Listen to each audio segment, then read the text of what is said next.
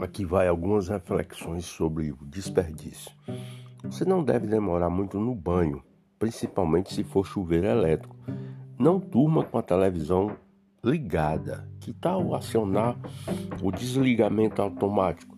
Arrume os alimentos de forma a perder menos tempo na sua geladeira. Lâmpadas só fluorescentes ou de LED.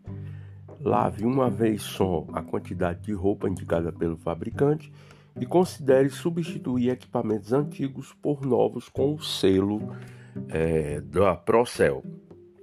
Já pensou nisso?